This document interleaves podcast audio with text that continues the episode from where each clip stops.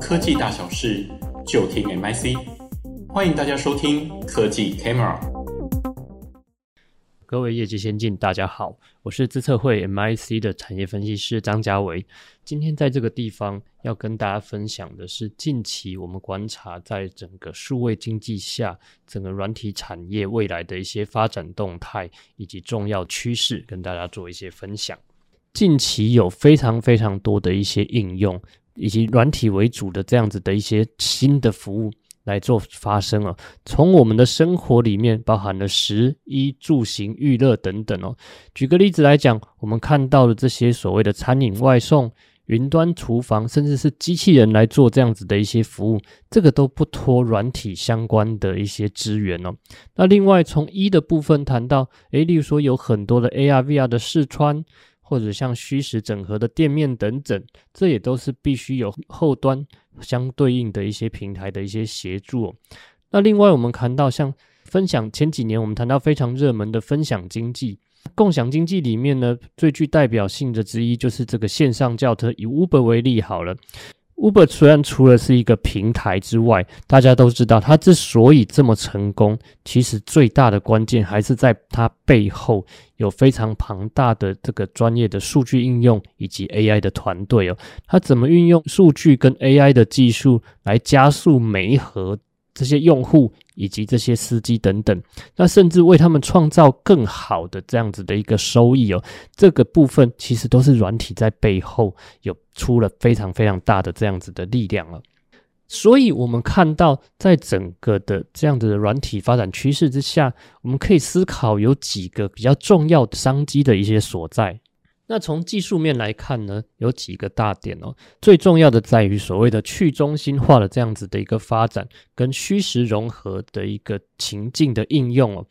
包含了去中心化的部分，可以包含谈到去中心化的金融，或者去中心化的娱乐环境等等，以及还有去中心化的给管理的一些议题，例如说，以及在包含在游戏产业，也都可以用用去中心化这样子的一个方向来去做发展。所以，我们看到包括像 DeFi、NFT 或 DAO，或者像 GameFi 这样子的一个应用逐步产生哦。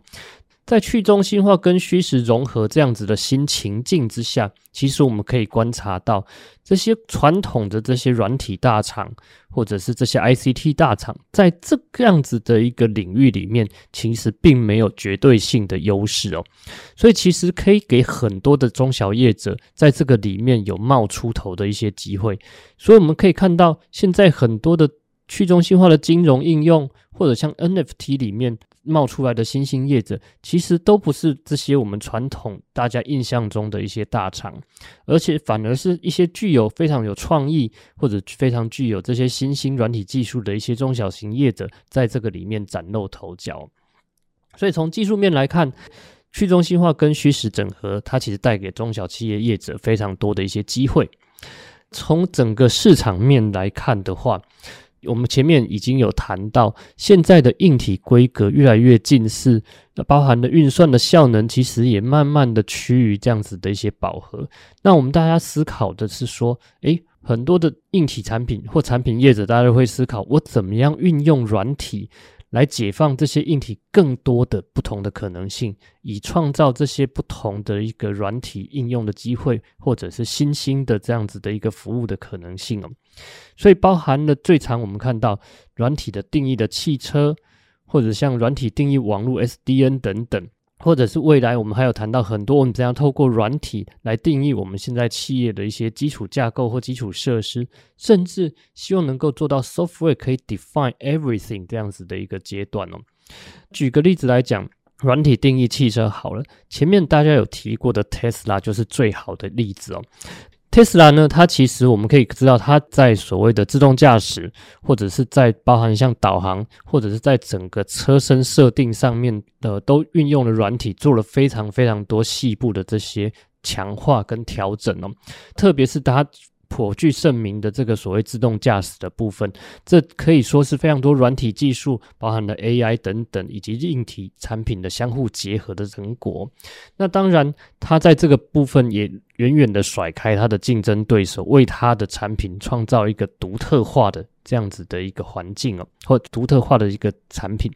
那另外呢，像 SDN。这个软体定义网，传统来讲，我们的网络呢，其实大部分都是由这些所谓的电信设备大厂来做提供哦。那 SDN 透过软体的方式，它可以让这些开放式的一些软体或标准化的硬体呢，能够进到我们传统这些必须由这些专属设备，所以才能够执行的这个环境哦，协助这些企业能够创造更大的一个。产品的使用的弹性，甚至提供更自由的这样子的一个网络空间呢。所以在这样子的软体定义风潮之下，大家可以观察到越来越多的这些硬体业者持续投入去做这些软体相关的一些研发，甚至是诟病相关的一些团队。当然，我们也看到他们跟很多的一些软体的一些新创业者去进行携手合作的关系。另外一个部分，我们也从应用面的角度来看，我们也看到在这些垂直新的应用领域里面，我们可以看到很多智慧化应用的商机的出现哦，包含了像智慧制造、智慧零售、智慧医疗、智慧娱乐等等。除了这些软体的核心技术之外，其实最大的一些挑战，怎么样协助我们这些软体业者，我们能够整合这些 domain knowledge 的部分哦，让这些 domain knowledge 可以真正的跟我们这些软体技术去做一个有效的结合。能够协助，例如说，包含这样整个生产过程里面每一个环节都可以达到客制化或者是智慧化这样的环境，或者是说，在我们的零售消费体验里面，我们可以更多优化整个消费者的体验或者是流程，甚至是协助我们整个的一个门市的一些环境的一些改善等等。那更不要谈到是说，诶，我们的智慧医疗的服务，这些很多都是结合了这些大数据以及云端技术，以及这个所谓的医疗的知识的部分去做整合。所以这个垂直领域的商机，慢慢的也开始在产生。所以统合来讲，